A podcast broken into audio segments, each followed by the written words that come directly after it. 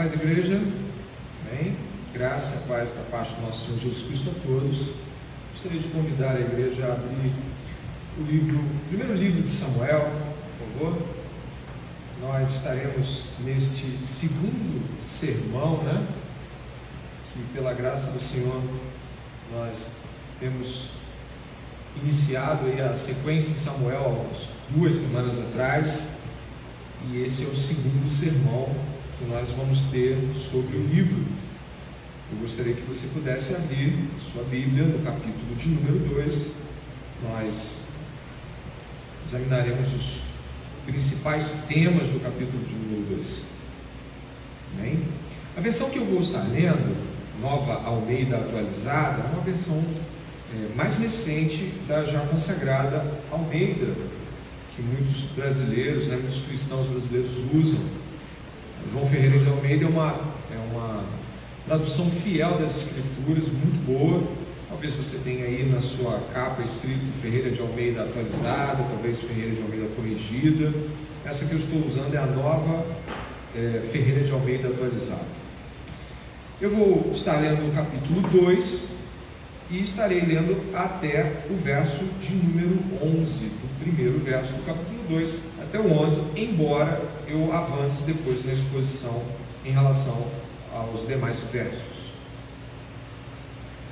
Diz assim a palavra do Senhor, primeiro livro de Samuel, capítulo de número 2.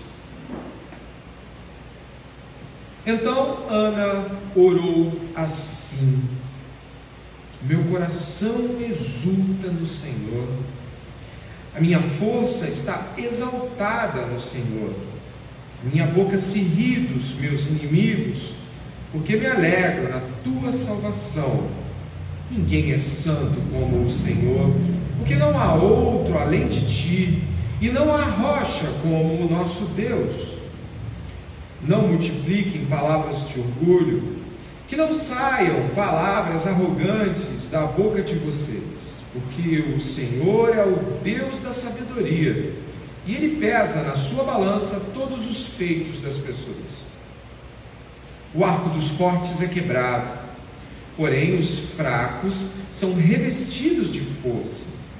Os que antes estavam fartos, hoje trabalham pela comida, mas os que andavam famintos não têm mais fome. Até a mulher estéril tem sete filhos e a que tinha muitos filhos perde o vigor. O Senhor é quem tira a vida e quem a dá. Ele faz descer a sepultura e faz subir. O Senhor empobrece e enriquece. Humilha, também exalta.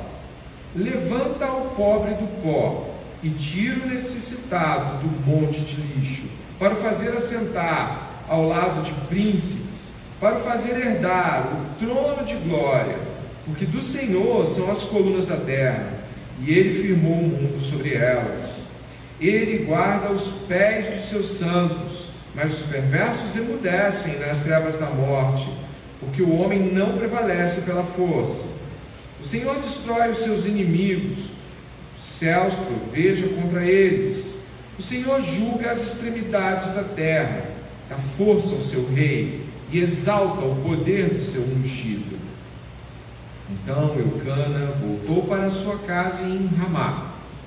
Mas o menino ficou servindo o Senhor diante do sacerdote Eli. Vamos ao Senhor em oração, pedindo a Deus que fale diretamente com cada um de nós, que a Sua palavra penetre no mais profundo dos recônditos do nosso coração. Peça a Deus por isso neste momento. Senhor nosso Deus e Pai, graças te damos, Deus grande, Deus maravilhoso, único Deus, não há outro senão o Senhor. Bendizemos o teu nome neste dia, Pai, e pedimos a Ti, ó Deus, que o nosso coração se alegre na presença do Senhor, que venhamos a estar aqui muito atentos às tuas palavras, que não são palavras ao vento, palavras que vêm do alto para nós. Pai, abra-nos o entendimento para as Escrituras por meio do poder do Espírito Santo, que em nome de Jesus não estejamos aqui, Pai, para passar o tempo, não estejamos aqui, Pai, para depois ir embora como se o Senhor não estivesse aqui. O Senhor está aqui. Por isso, ó Deus, com o mesmo temor reverente que o irmão pediu no início, Pai, eu te peço também, mantenha esse temor no nosso coração, para que venhamos a entender a palavra de Deus. Em nome de Jesus. Amém.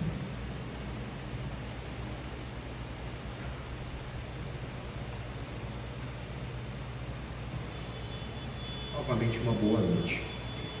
Creio que tenhamos na exposição de hoje uma disposição mais parecida com a de um estudo, já que a, a questão que desenvolve o capítulo 2 exige de nós um olhar apropriado ao texto, que vai nos servir a todo o livro. Então a abordagem será mais gradual, ela vai estar entrando olhando por cima do texto, depois mais embaixo e depois em alguns versos de modo mais apropriado.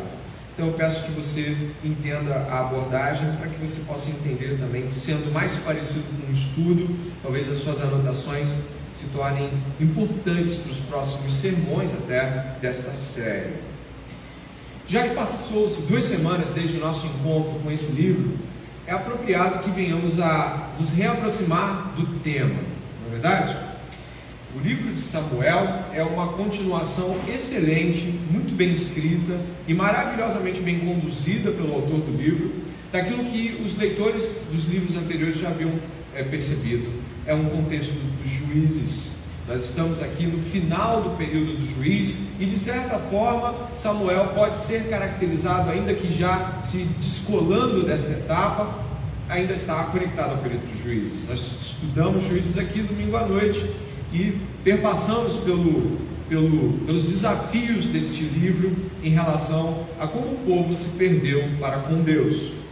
O livro de Juízes fala da ausência de liderança em Israel, que gradualmente de lideranças fracas temos quase que lideranças nenhumas, e no final uma enorme guerra civil.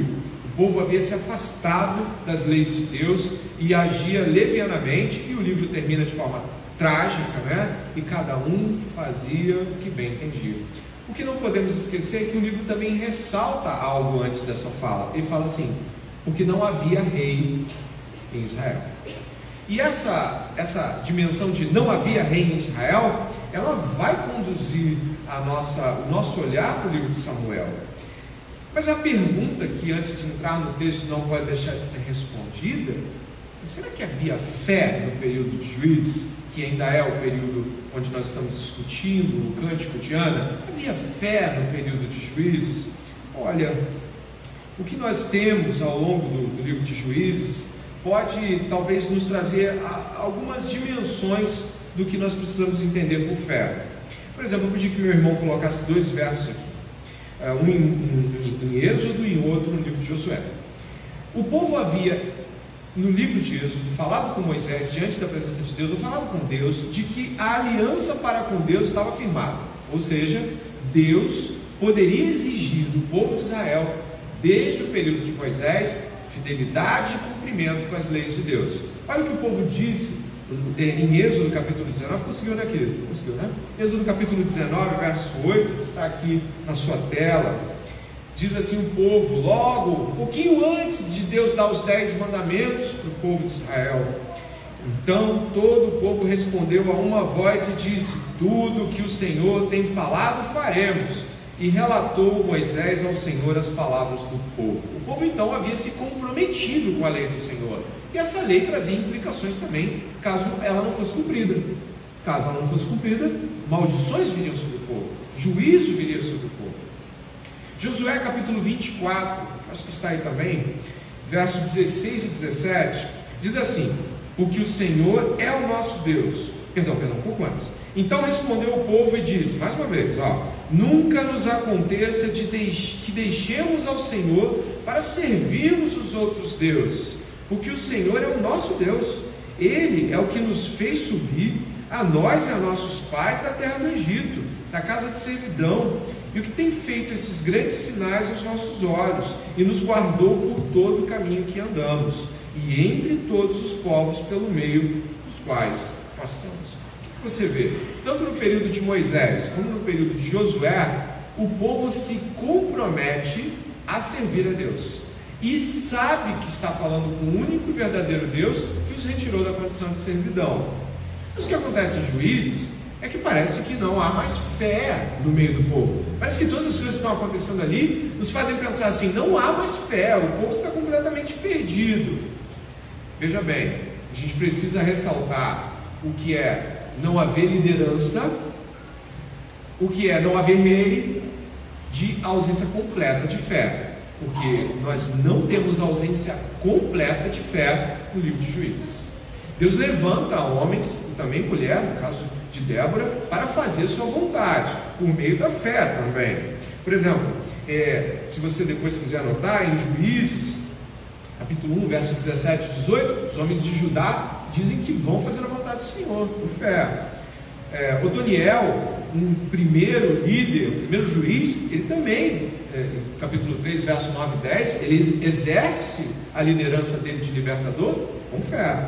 Se você quiser depois observar como, mesmo depois das atitudes é, é, negligentes de Gideão, em algum momento ele vai e exerce a fé dele, uma fé vacilante, uma fé vacilante, uma fé.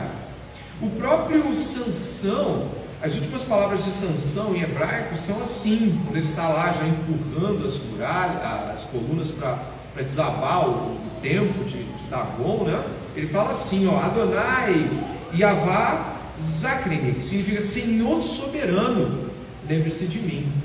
Existe então, pontualmente, exercício de fé em Yahvé, fé em Deus no livro de Juízes. Então havia a, a fé no livro de Juízes. Para deixar bem claro, o autor de Hebreus também concorda com isso. Você se lembra de Hebreus capítulo 11, a galeria dos heróis da fé? Tem lá, ó, tem Abel, tem Noé, tem Moisés, também tem quem? Gideão, Baraque, Sansão, Jefté. Esses homens também exerceram fé em Deus, ainda que uma fé muitas falhas, uma fé vacilante, uma fé fraca, se você for comparar com outros nomes bíblicos. Mas por que é importante a gente ressaltar isso em uma reintrodução a Samuel? Porque, embora haja muita dificuldade é, na condução apropriada do povo em relação a Deus, o maior problema do livro de Juízes é a falta de liderança bíblica, que é um julgamento de Deus. Os líderes não eram fiéis, mas às vezes exerciam fé, mas eles não eram fiéis. Então, a ausência de lideranças bíblicas realmente comprometidas com Yahvé, zelosas com Deus é, único e verdadeiro, é, esse é um ponto realmente concreto de contato com o nosso texto. Ora, mas por quê? Quem é a primeira liderança que você encontra no livro Samuel? Eli. Eli é o primeiro ponto de contato com liderança no livro de Samuel. E Eli segue aquela liderança que nós encontramos em juízo. Qual é a liderança que nós encontramos?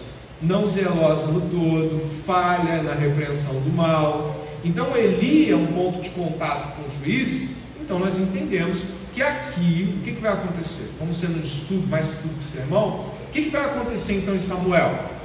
Deus dá um basta. E aí ele começa uma nova história a partir ou depois de Eli, que é onde nós vamos entrar para compreender o texto. Amém? Então, a atividade, por exemplo, de Ruth, Noemi, o próprio Boaz é um homem de fé, é um homem de exercício genuíno, de atitude perante Deus. E o de Ruth você vê que Boaz é um homem íntegro, um homem justo. Portanto, não há ausência de fé, mas Boaz não é um líder. Boaz não é um libertador. Ele é um homem numa comunidade ausente de lideranças corretas. Então, esse é o ponto de contato com o livro de Juízes, livro de Ruth e agora Samuel. A mudança no panorama da liderança. E é por isso que o livro de Juízes fala sempre assim, né? Não havia rei em Israel, porque ele está te ligando para o livro de Samuel, provavelmente escrito pelo mesmo autor. Vamos lá? Pensando dessa forma e compreendendo que havia fé, mas não havia liderança bíblica, nós podemos partir agora para o capítulo 2 de modo mais é, é, é, direto. O capítulo 2 ele abre com a oração de Ana. Você deve ter observado aí que do capítulo 2, verso 1 até o verso de número 10, nós temos a oração de Ana. Ela é esposa de Elcana, uma de suas duas esposas. Ela não tem filhos e é estéreo, e ela diz que foi o Senhor que a tornou assim. É o que nós encontramos no capítulo 1. A afirmação é: o Senhor quis assim. Então, ela não é uma estéreo sem explicação, como não há nenhuma pessoa estéreo sem explicação. É, é de Deus a vontade de todas as coisas e opera em nós. A gente que não quer se dar conta disso muitas vezes. Mas o que nós temos é uma mulher estéreo. E o que aconteceu com ela? Só para lembrar, ela foi muito triste em uma das idas do esposo dela a Siló, né, onde estava a arca para uh, os sacrifícios anuais. Aí, numa dessas idas, muito, sempre muito combatida por Penina, a esposa número 2, que tinha muitos filhos e perturbava ela totalmente. Nesse cenário binário, claramente bem e mal, né? cenário trevas e luz, temos uma mulher clamando aos pés de um sacerdote extremamente é, duri, duro na, na, no seu trato, chamando, achando que ela está bêbada e ela está orando, e ela clama ao Senhor, e ele fala: então, pá, seja feito segundo a vontade de Deus. E o que acontece é que a vontade de Deus é que ela engravide. E ela engravida, o menino nós conhecemos, é o Samuel, e aí a gente encontra, a partir de agora, no capítulo de número 2, a oração de Ana em agradecimento. Esse vai ser o nosso primeiro ponto de contato com o capítulo 2, a oração de Ana. É, essa oração, em 10 versos, ela tem é, N possibilidades de ser abordada. Mas eu gostaria de, de, observar a partir daquilo que ela representa para o tempo dela, a interpretação que você teria se você estivesse ouvindo Ana lá, cantando ou mesmo recitando esse poema diante da sua comunidade. A oração de Ana, ela é uma oração que tem aspectos importantes, como por exemplo, o aspecto de defesa da fé. Ana, em vários versos, menciona frases que são atribuídas a Baal, só que ela joga isso contra o Baal.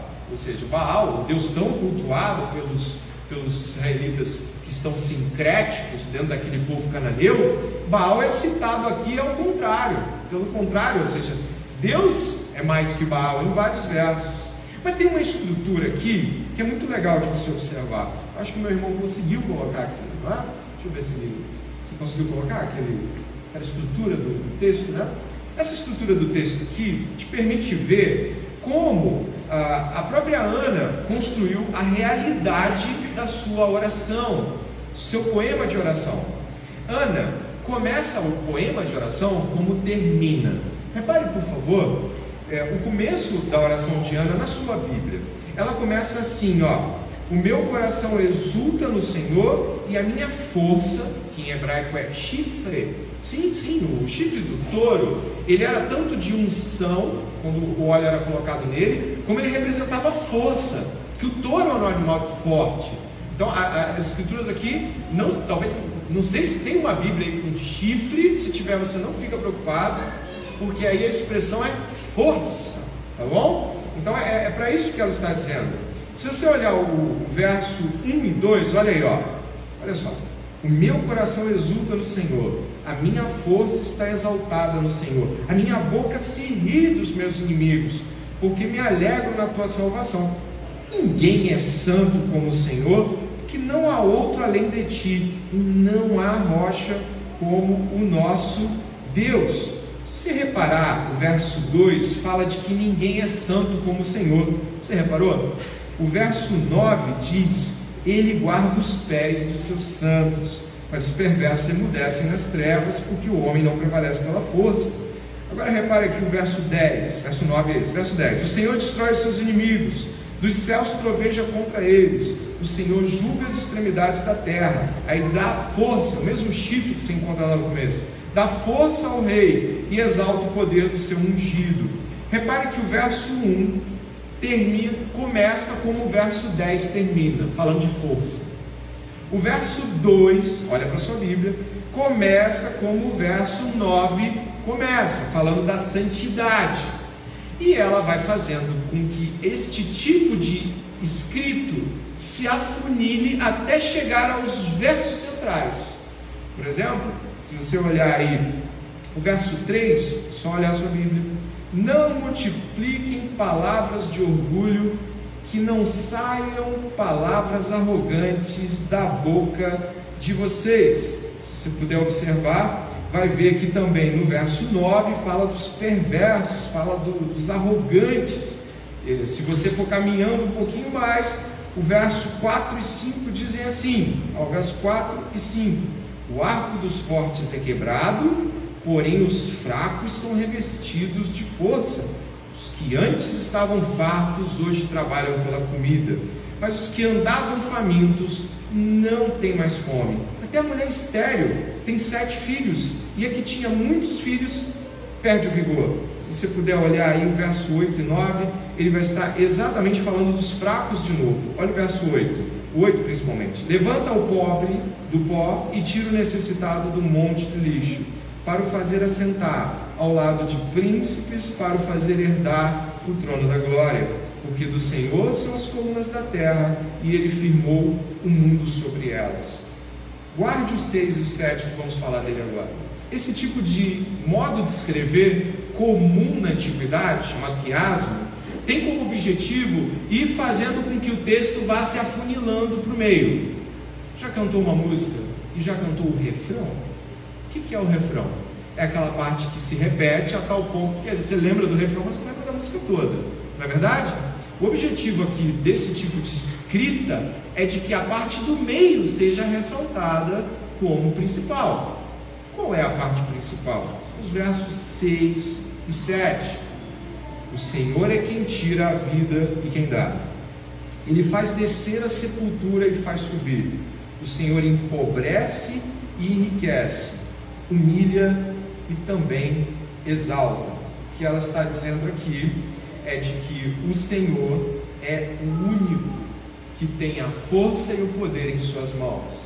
Essa frase contrapõe-se a uma frase que era dita pelos oráculos de Baal, que dizia: Baal morreu na história mítica de Baal, mas reviveu. E aí ela está dizendo assim: O meu Deus é aquele que mata e faz viver ele dá a vida e a morte. Ela está indo além das realidades dos falsos deuses para afirmar o seu Deus.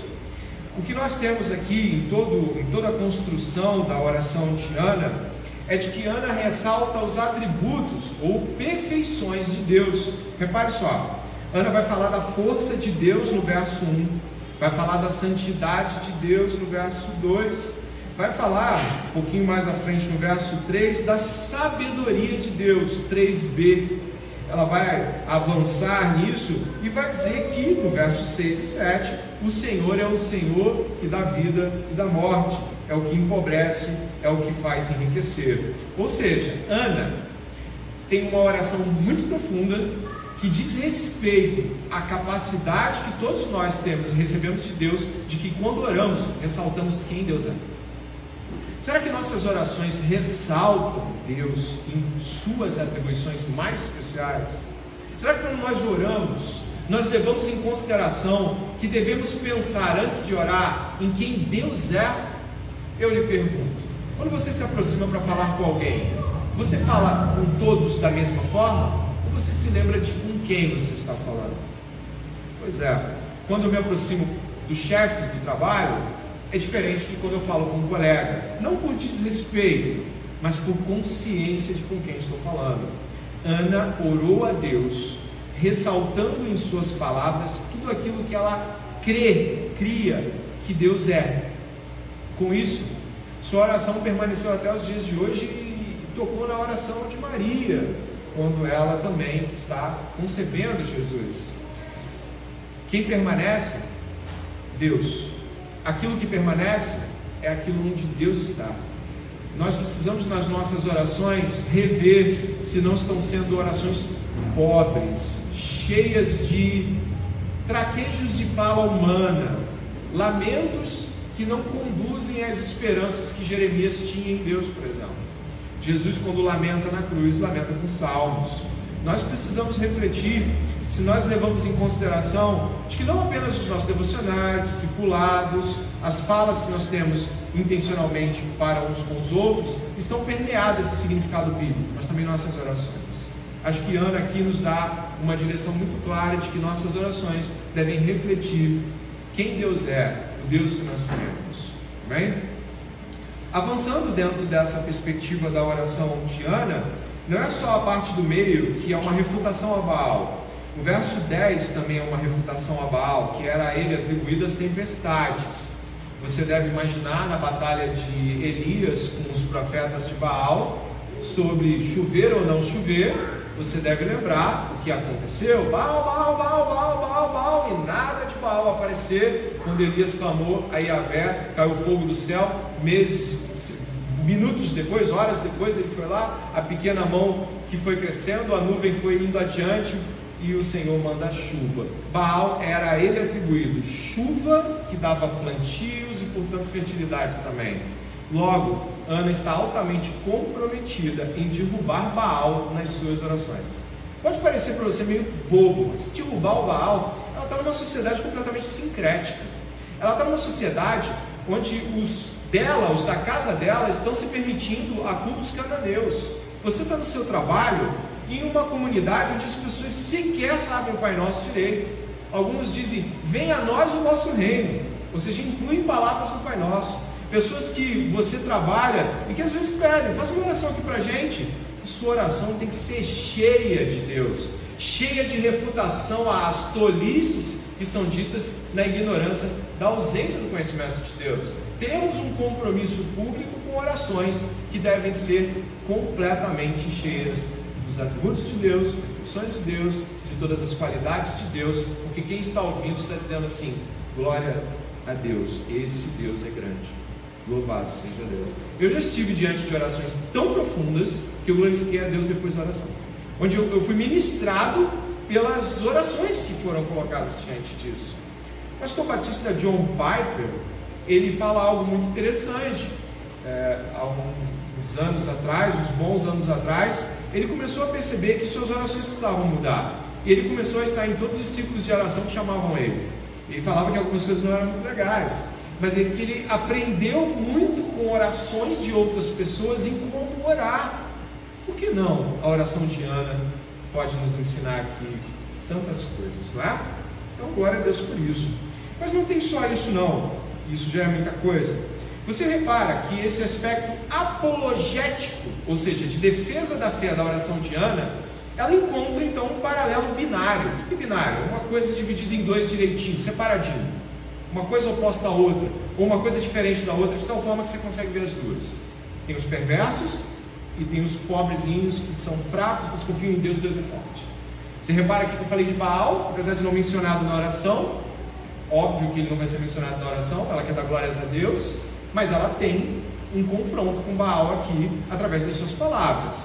Então existe uma questão muito clara dentro do livro de Samuel, que é o contraste. Eu já falei isso numa escola bíblica aqui, mas eu preciso ressaltar: existe um contraste dentro desse, da, da categoria que nós estamos estudando. A gente percebe que existem os filhos de, Ana, de Ana e Eucana e os filhos de Eli, é outra história. Eles são é, muito diferentes, seu proceder é muito diferente. Samuel e os filhos de Eli são um contraste. Depois o livro vai apresentar mais contrastes. Por exemplo, é, os filisteus pegam a arca. Eles acham a arca um negócio tão fabuloso que eles botam, eles botam ela dentro de um templo. Eles colocam todo um aparato de exército para cuidar da arca. Tudo bem que o pessoal fica ruim depois lá com a arca. Mas eles dão, vou usar um termo coloquial, eles dão uma moral para a arca. Agora você vai ver como é que o, o, Eli, um sacerdote para tomar conta da arca. É um contraste. Os filhos das trevas valorizando a arca, enquanto o sacerdote Eli tratando ela com aqueles dois filhos terríveis deles lá. São contrastes. Outro contraste importante é Saul e Davi. Saul é mau, Davi é um homem bom de Deus. Outro contraste, Davi e Golias. Contrastes. O livro de Samuel trabalha contrastes. E esses contrastes são importantes para entender. A Bíblia às vezes nos coloca coisas que nós só vamos entender bem depois. Por exemplo, você já reparou em Gênesis 3,15? Acho que meu irmão colocou. Você já leu esse versículo? Você pode ler em voz alta? Por favor. Porém, inimizade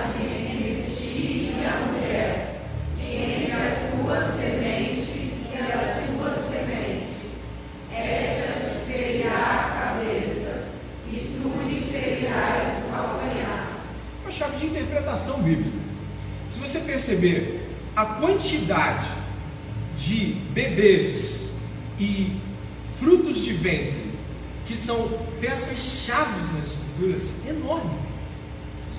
Vou lembrar alguns para você. Abraão, Abraão e Sara esperam um fruto de ventre que vai pisar a cabeça da serpente. Ainda não é o definitivo, mas está a caminho. Não é assim? Isaac e Rebeca, em Isaú e Jacó, e lá dentro do ventre já tem um binário lá, já tem uma briga lá. E Joquebede com Moisés, que não foi Moisés na vida do povo. E Manoá, sua esposa e o menino Sansão, que é chamado de libertador, que por meio dele Deus começaria a libertar o povo da mão dos filisteus. Que não dizer de Eucana e Ana, com o menino Samuel. E depois, Zacarias e Isabel. E depois, Maria, José e Jesus. Essa frase simples aqui não é só uma frase deslocada de um contexto maior. O fruto do ventre também foi literal. Deus sempre mostrou ao que viria, já desde concepções ou que ninguém acreditava, ou de bebês que estavam prestes a morrer. Existe um hiato aí que eu acho que é importante ressaltar. Depois de Ana, depois de Ana e Elcana, você vê uma, uma ausência muito grande de gravidez diferente. Assim. Você vai encontrar outra lá com Zacarias e Isabel que é justamente na preparação. Eu fui pesquisar para entender essa realidade de gravidez e do fruto do ventre e percebi que todos os tipos, os arquétipos para Cristo já estavam montados até Isabel, até, perdão, até Ana e Eucana. Eles se esgotam. Sabe por quê? Se você olhar para esses personagens, assim, em Abraão você tem um filho único. É, em Isaac, Rebeca, Jacó, você tem as tribos separadas que vão apontar as tribos, os profetas, que, os apóstolos lá depois com Jesus. Em Joquebede e, e Moisés você tem libertador. Se você olhar para o legislador, se você olhar para Sansão, você tem o libertador. Se você olhar para Ana e Elcana, você vai ter aquela que deu seu único filho para o Senhor. Né? Ela deu Samuel. Se você olhar para Zacarias e Isabel, você vai ver o profeta. Se você olhar, todos eles apontam para aquilo que Jesus seria: libertador, profeta, rei, sacerdote. Tudo que Jesus seria foi trazido por esses tipos de gravidez, apontando para uma realidade que é uma chave hermenêutica para a gente. Logo, o livro de Samuel abre as portas para definitivamente vermos como o reino de Deus inundará todas as possibilidades de governo, o legislador, o juiz, o rei, o sacerdote, o profeta, todos, todas essas gravidezes especiais, todos esses bebês que quase morreram e tentaram matar, todos eles apontavam para um, Jesus. Amém? Logo, o reino de Deus estava sendo plenamente desenvolvido através dessa revelação aqui. E esse contraste, então, ele aponta para uma batalha cósmica. Exatamente. O Van Brone, que é um comentarista de Velho Testamento, ele vai falar sobre isso. Ele vai falar: isso é uma batalha cósmica. Esses bebês que acontecem nessa história bíblica toda são uma grande batalha cósmica de Deus. São os opositores de Deus, o Satanás sempre lá por perto tentando matar os bebezinhos, sempre tentando-os, sempre fazendo mal a eles. Repare, repare aqui também, né? São todos homens, apontando para o varão perfeito, Jesus. A realidade de contraste vai continuar. Eu te convido, de modo mais breve, a olhar agora para a segunda metade do texto, onde nós vamos ver os filhos de Eli, aí no verso 12, e Samuel no verso 18. Dê uma olhada, por favor, na leitura você já vai perceber esses contrastes. Os filhos de Eli, verso 12, eram homens malignos e não se importavam com o Senhor. O costume desses sacerdotes com o povo era este: quando alguém oferecia um sacrifício, o servo do sacerdote vinha com um garfo de três dentes na mão, e enquanto a carne estava cozinhando, enfiava o garfo na caldeira, na panela, no caldeirão ou na marmita, e tudo que o garfo tirava, o sacerdote pegava para si. Assim se fazia a todo Israel que ia ali a Siló. Também antes de se queimar a gordura, o servo do sacerdote vinha e dizia ao homem que estava oferecendo o sacrifício: Dê um pedaço dessa carne para o sacerdote assar. Ele não aceitará que você de você carne cozida, apenas carne crua. Se o ofertante lhe respondia: Deixe que primeiro queime a gordura, depois você pode pegar o quanto quiser. O servo do sacerdote dizia: Não, você tem que entregar essa carne agora, senão eu a pegarei à força. Era, pois, muito grave o pecado desses moços diante do Senhor, porque eles desprezavam a oferta do Senhor. Até o verso 22. Eli já era muito velho e ouvia tudo que os seus filhos faziam a todo Israel e de como se deitavam com as mulheres que serviam à porta da tenda do encontro. E disse-lhes: Por que vocês fazem essas coisas? Pois de todo este povo ouço constantemente falar das coisas más que vocês fazem. Não, meus filhos, porque não é boa a fama esta que eu ouço. Vocês estão levando o povo do Senhor a transgredir. Se um homem pecar contra o seu próximo, Deus será o árbitro. Mas se ele pecar contra o Senhor, quem intercederá por ele? Mas eles não ouviram a voz de seu pai, porque o Senhor os queria matar. E o jovem Samuel crescia em estatura e no favor do Senhor e dos homens. O contraste se estabelece novamente. Repare que o verso 22 diz o que? Samuel era velho e logo em seguida fala dos filhos de Samuel, que faziam coisas terríveis que o povo todo falava sobre isso. O verso 26 diz: O jovem Samuel crescia em estatura e em favor diante de quem? do Senhor e dos homens. Olha o contraste. Ele está dizendo algo aqui. O reino, na verdade, o governo estabelecido ali através do sacerdote Eli está decadente. E o povo fala mal. Repare que toda a organização do texto estrutura isso.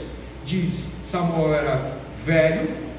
Samuel diz: Vocês estão indo contra o Senhor e o povo também está ciente de sua maldade. Se você ver, é o contraste do jovem Samuel. Ao invés do velho Eli, o jovem Samuel. É um modo de se escrever algo. É o fim do que ele está fazendo. Em breve virá juízo para a vida dele. O verso 18 diz sobre Samuel assim, ó: Samuel ministrava diante do Senhor, sendo ainda menino, vestido de uma estola sacerdotal de linho. Sua mãe lhe fazia uma túnica pequena e de ano em ano levava, pra, é, levava para ele quando ia com seu marido oferecer o sacrifício anual. Ali abençoava Eucana e a sua mulher e dizia: Que o Senhor dê a você, a você filhos dessa mulher em lugar do filho que devolveu a Deus. E voltavam para sua casa. Assim o Senhor abençoou Ana e ela engravidava teve mais três filhos e duas filhas. E o menino Samuel crescia diante do Senhor. Mais um contraste: a família de Samuel e a família dos filhos de Eli. Totalmente diferente, totalmente contrastante. E diz inclusive aqui que eles ofereciam sacrifício anual. Quem eram os, os homens que ficavam lá? Os filhos de Eli. O sacrifício não era desconsiderado diante de Deus, eles eram. E aqui a, desfecho para esta grande tragédia na casa de Eli vai acontecer a partir do verso 27. Veio um homem, a gente não sabe o nome dele, a Bíblia não traz o nome dele, ele é um homem sem nome para a gente, mas conhecido diante de Deus, que vem com voz profética para falar da família de Eli. Olha o que ele vai dizer aqui, ó. verso 27. Um homem de Deus veio a Eli e disse: Assim diz o Senhor: Por acaso não me manifestei à casa de seu pai? Quando os israelitas ainda estavam no Egito, na casa de Faraó, eu o escolhi dentre todas as tribos de Israel para ser meu sacerdote, para subir no altar, para queimar o incenso, para usar a escola sacerdotal diante de mim. Eu dei à casa de seu pai todas as ofertas queimadas dos filhos de Israel, porque tratam com desprezo os meus sacrifícios e as minhas ofertas de cereais, que ordenei que se fizessem na minha morada. E você, por que honra os seus filhos mais do que a mim? Para que você e eles engordem com os melhores partes de todas as ofertas do meu povo de Israel. Preste atenção. Preste atenção. Às vezes a gente fica com pena de Eli. Caramba, que filhos difíceis. Você viu o que você leu no final do verso 29? Eu peço que você olhe de novo.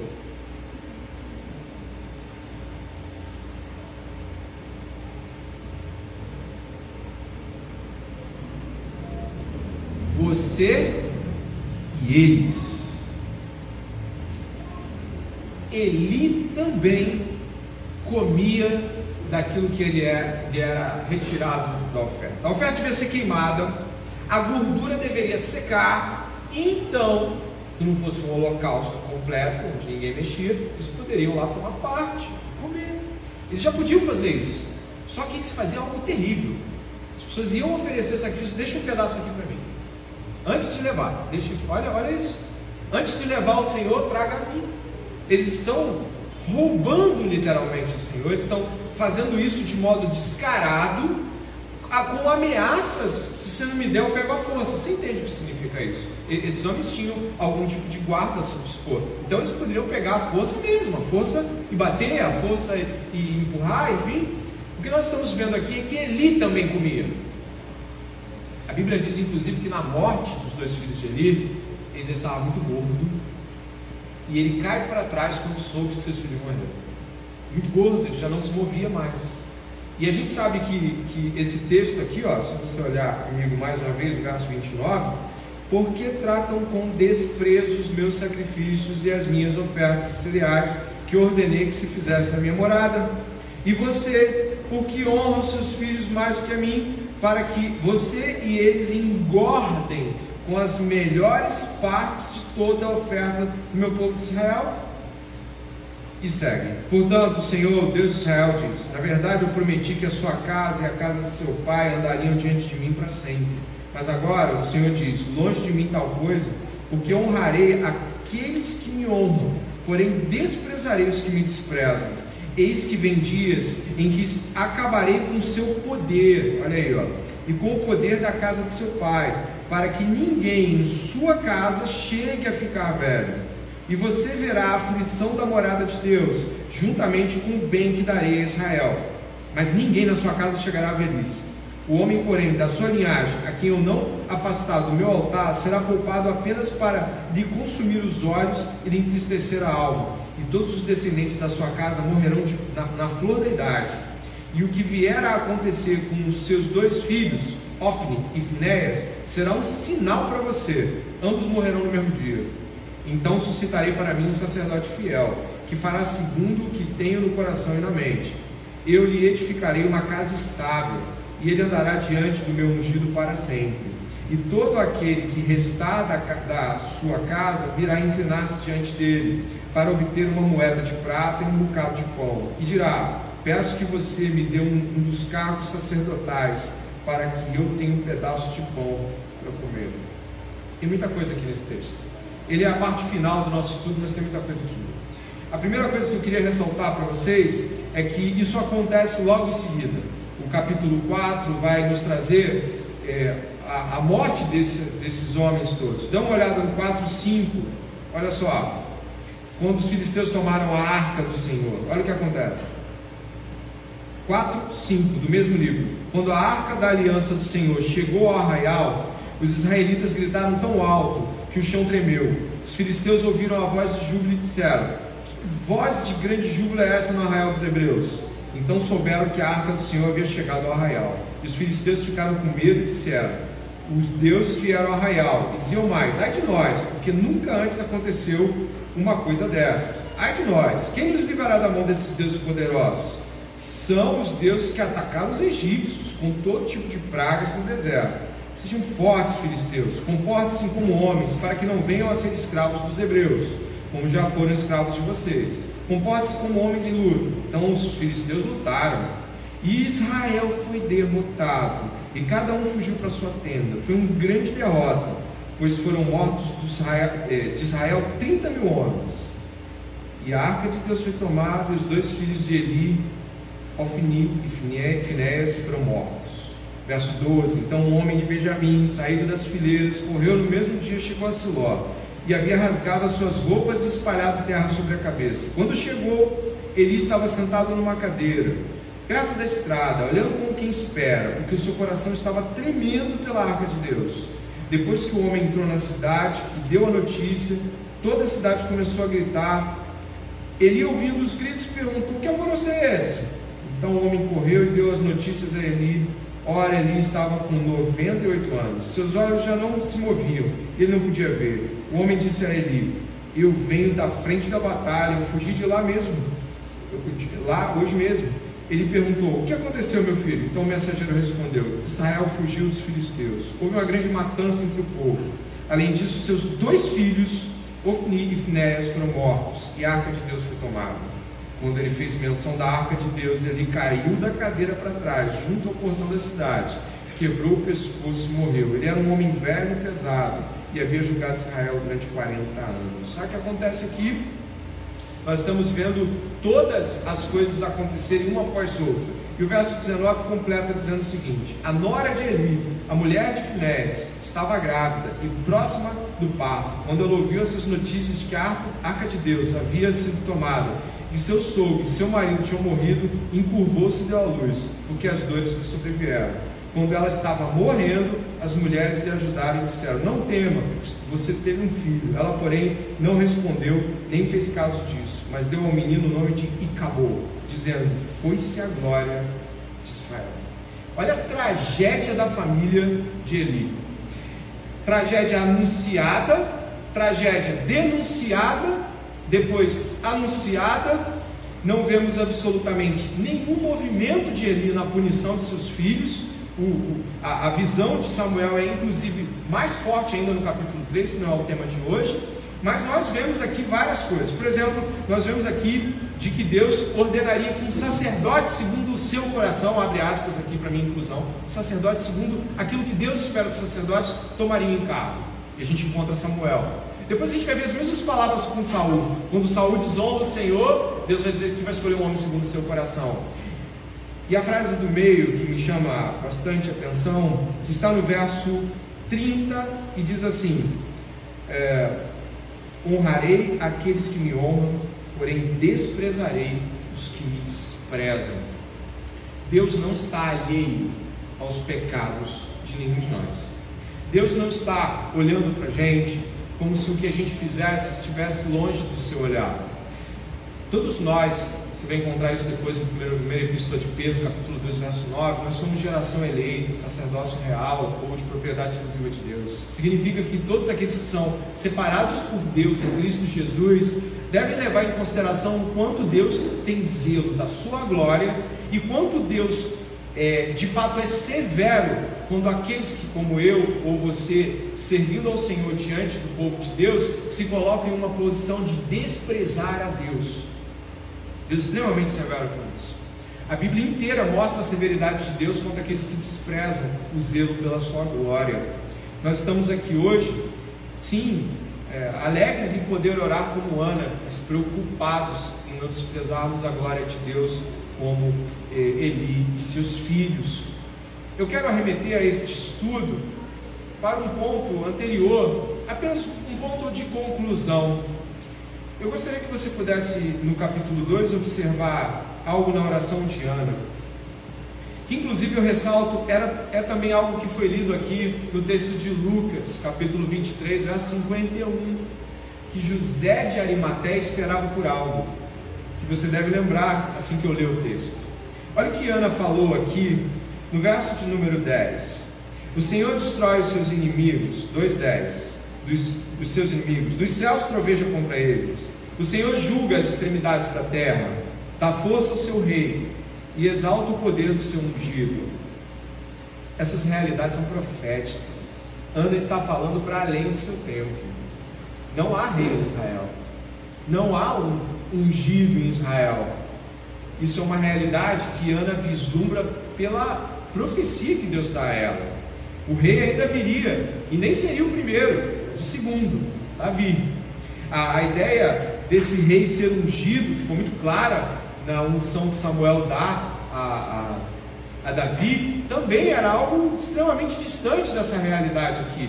Nós estamos falando de uma distância de pelo menos, pelo menos aqui, 50 anos, mais ou menos, 45 anos, distância enorme. Samuel é um menininho aqui, é um bebê, ou mais até. Nós estamos falando de coisas que o Senhor deu a ela para que ela exultasse. E eu ressalto aqui, ela resulta pela vinda de um Messias rei, que não está diante dela. José de Arimateia, envolvendo o corpo de Jesus em lençóis, também esperava pelo reino.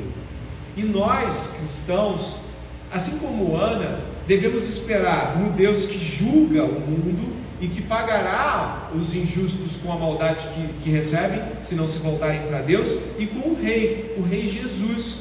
Eu separei apenas dois textos aqui que nos lembram disso, mas eles nos fazem refletir sobre as duas coisas que estudamos aqui hoje. O primeiro está, eu não sei se eu coloquei Lucas aqui, né? Acho que o Alan fez esse favor para mim. Lucas 21, 34 a 36. Lembrando daquilo que ouvimos sobre os filhos de Eli, reflita comigo. Não, tenham cuidado para não sobrecarregar o coração de vocês de libertinagem, bebedeira e ansiedades da vida. E aquele dia venha sobre vocês inesperadamente, porque ele virá sobre todos os que vivem na face de toda a terra. Estejam sempre atentos e orem para que vocês possam escapar de tudo o que está para acontecer e está em pé diante do Filho do Homem. Esse texto nos aponta para a realidade de uma busca de vida por santidade, uma vida santa, uma vida reta, afastada do pecado, afastada daquilo que é mal, para estarmos de pé diante de Deus. Apocalipse capítulo 19 fala da vinda desse rei. Diz assim: Vi os céus abertos e diante de mim um cavalo branco, cujo cavaleiro se chama Fiel e Verdadeiro. Ele julga e guerreia com justiça. Seus olhos são como chamas de fogo, e em sua cabeça muitas coroas, e um nome que só ele conhece, e ninguém mais. Está vestido com um manto tingido de sangue, e o seu nome é Palavra de Deus. Os exércitos dos céus seguiam, vestidos de linho fino, branco e puro, e montado em cavalos brancos. De sua boca sai uma espada afiada, com a qual ferirá as nações. Ele as governará com cetro de ferro ele pisa o lagar do vinho do furor da ira do Deus Todo-Poderoso. Em seu manto e em sua coxa está escrito este nome que todos podemos ler: Rei dos Reis e Senhor dos Senhores. Esse dia vem, igreja. Esse dia vem. E para aqueles que temem o Senhor, será um dia de grande exultação, um dia de grande alegria em ver o Senhor rasgar os céus vestido dessa forma, em poder e glória.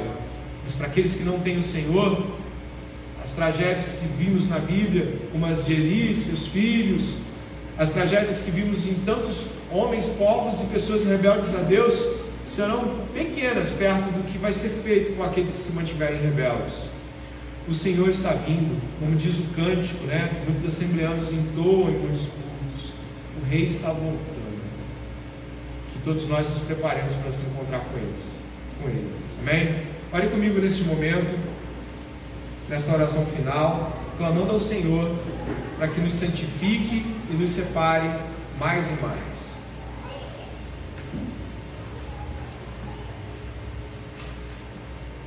Pai, bendito seja o teu nome, santificado seja o teu nome. A ti, Senhor, pertence glória, o poder, e tudo aquilo, Senhor, que nós fazemos deve exultar a Deus, deve apontar para Deus. Nesta noite de quinta-feira, o Senhor nos chamou aqui para ouvir a Sua palavra e nós ouvimos. O Senhor nos chamou para mostrar o lugar certo da oração, em como orar. O Senhor nos chamou para mostrar a alegria de Ana com o Rei dos Reis. O Senhor nos chamou para ver a tragédia da família de Eli. Não queremos isso para nossas famílias, nem para nós, Senhor. Que não sejamos exemplos como Eli, que reprovava aquilo que ele mesmo fazia e consentia. Que sejamos pais e mães severos na medida certa, não dando aos nossos filhos margens para que vejam o mal que nós mesmos recriminamos, Senhor. Também a todos que estão aqui, Pai, que são usados por Deus em seu reino, tanto aqueles que vêm até aqui, leem a Bíblia, oram publicamente, tocam, quanto aqueles que também publicamente se confessam cristãos, ajudam outros, ministram, discipulam, pregam, visitam casas. Pai, que não venhamos a usar o teu nome em vão.